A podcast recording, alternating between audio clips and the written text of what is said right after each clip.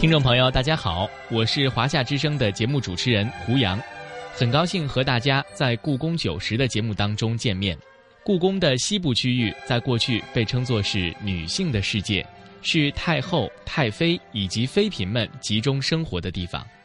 在故宫博物院建院八十八年的历史当中，这个区域从来没有开放过，因此被披上了一层神秘的面纱。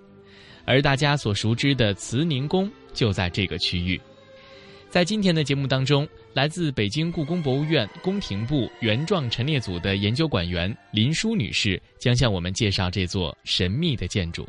目前，慈宁宫花园的修缮工作已经竣工，正在进行安保设施、服务设施以及陈列展览的布置。在不久的将来，包括慈宁宫及其花园、寿康宫在内的故宫西部区域将整体向游客开放，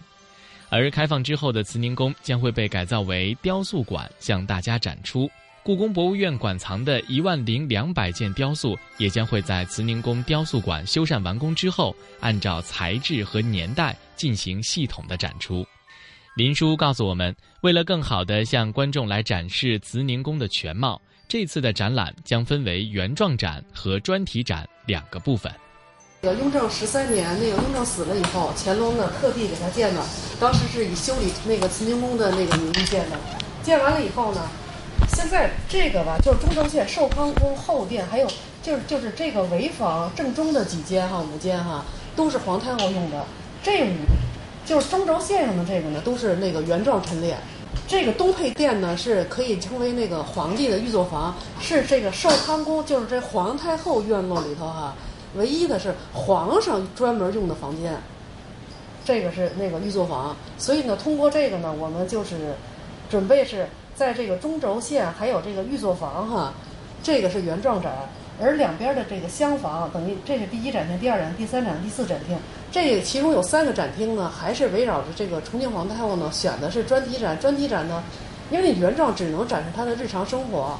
那个专题呢，我们等于就是说，呃，把重庆皇太后从她那个当那个皇太后母仪母仪分成那个三个小的专题，一个是母仪天下，一个是慈寿无疆，就是她怎么过万寿节。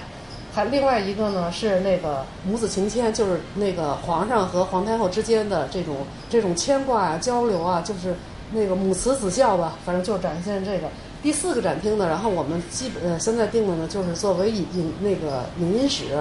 放一个相关的一个小的专题片儿，然后墙上呢挂着这那个呃皇太后的一些那个规制啊，还有那个就除了重庆皇太后，别的皇太后。在紫禁城里居住哪儿？就是等整个有一个大概介绍。为了最大限度地还原慈宁宫原来的模样，工作人员做了大量的工作。而为了将慈宁宫的陈设细节呈现在观众面前，从整理陈列到考证典故，林殊和他的同伴们用了整整六年的时间。接到任务以后呢，就是首先我们就是确定这个。这个复原的时间呢？他为谁建的？然后我们先先考清楚了，说这个原来是没有的，就是雍正十三到乾隆元年，他是围着寿康宫把这个徽房子都建了，所以就是说从这当中吧，哈，我觉得是最能体现出等级的差别。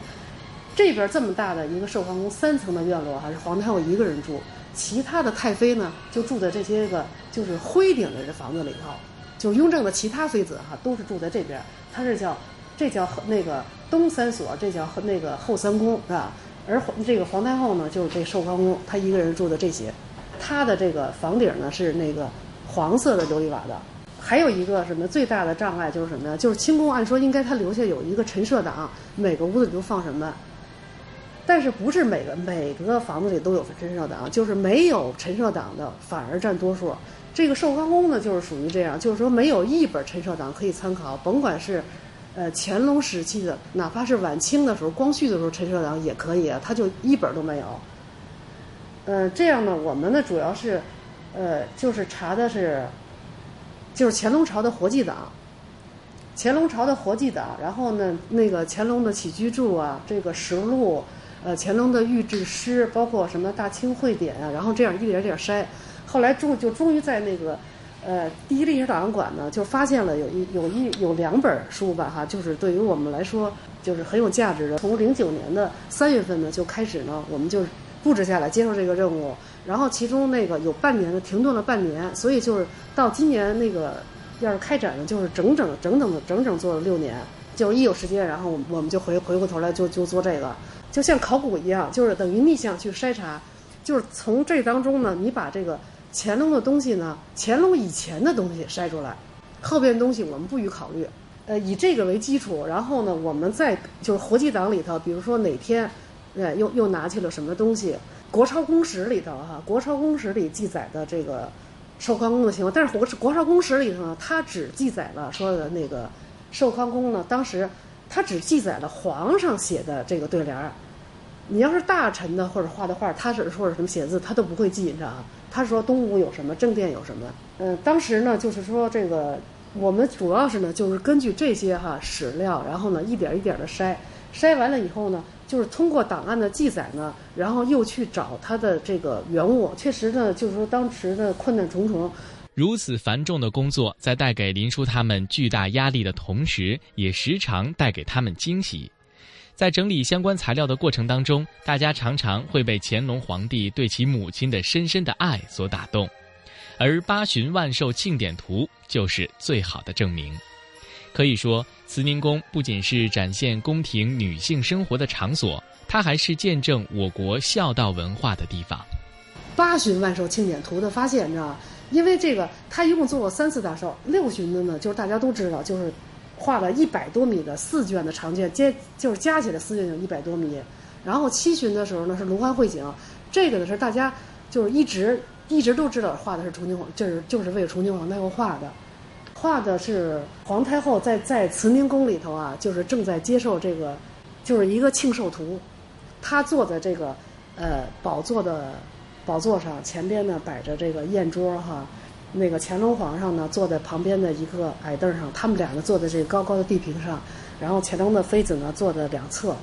呃，再往前呢，就是皇子皇孙们在那儿，就很像一个全家福啊，就气气氛特别的轻松。他跟那个《龙欢会景》里边的那个叫慈宁宴喜，我估计可能你们见过，就是也同时出现了乾隆和皇太后的形象。乾隆就捧着酒杯正在祝寿，而这张呢，就是说大家都是都是坐着的，知道那些呢，大家都毕恭毕敬的站着。这张呢，是所有的人就是都都都在坐着，知道然后我一看，哎呀，我这不是画的就是重庆皇太后吗？哎呦，当时觉得太高兴了。你口说无凭，你那个不可能，你你不能说的，你觉得像，你觉得跟跟他那八旬像，然后你需要呃这个来论证，有一个学术的支撑啊，这样呢就去查那个活计档啊，查那个资料哈，就是跟那皇太后的画像一张一张对比，因为他这个这个人穿的服饰呢，他就是一个。非常高的等级，戴的那个服饰，从头饰、耳饰，到那个穿的朝服哈，就是说他肯定应该是皇后以以上，因为这个人年纪又很高，清朝不可，他穿的是清朝的服饰，而这个清朝的皇后呢，没有那么大岁数，只有太后。你再把太后那几呃活的岁数大的那几个朝，一看她得怎么着也得是七十开外吧，是不是？然后通过图像一层一层对比，然后呢，这就是重庆皇太后，你知道。然后其中那个有几个旁边画的这个妃子哈，有那个其中的就是当时的还是皇贵妃，后来的孝仪皇后嘉庆帝的生母。虽然坐着两排人哈，但是只有她的衣裳画的是明黄色，那些妃子比她等级低，画的呢就是金黄色了。这是第一。还有一个就是说，她有一个服饰呢，就是垂下来的一个飘带哈，这个在那个服饰上呢，它叫称为睡带。它这个睡袋上绣的这个绣的这个花纹啊，是五五风灯，别的人呢都是花卉，所以就都能够对比出来。包括里边呢也还有那个容妃，就是呃民间所说的香妃的像都有。这件东西给我的印象就是给我了一个特别大的惊喜。他最早呢就是画完了以后呢，就是最早他贴在那个就是寿安宫里头，就是皇上庆寿的。在发现了一个那个乾隆五十五年的。有一个寿皇殿的陈设册里头啊，谈到了这么一条，说乾隆五十五年的时候，从寿康宫的二层殿哈，请出了这个嘉庆图一幅，是吧？说就拿到那个寿皇殿去去收藏去了。档案里头经常也会说，这个是头层殿、二层殿、三层殿。所以呢，就这次呢，我们把这张画呢啊，就是贴在了寿康宫的这个墙上了。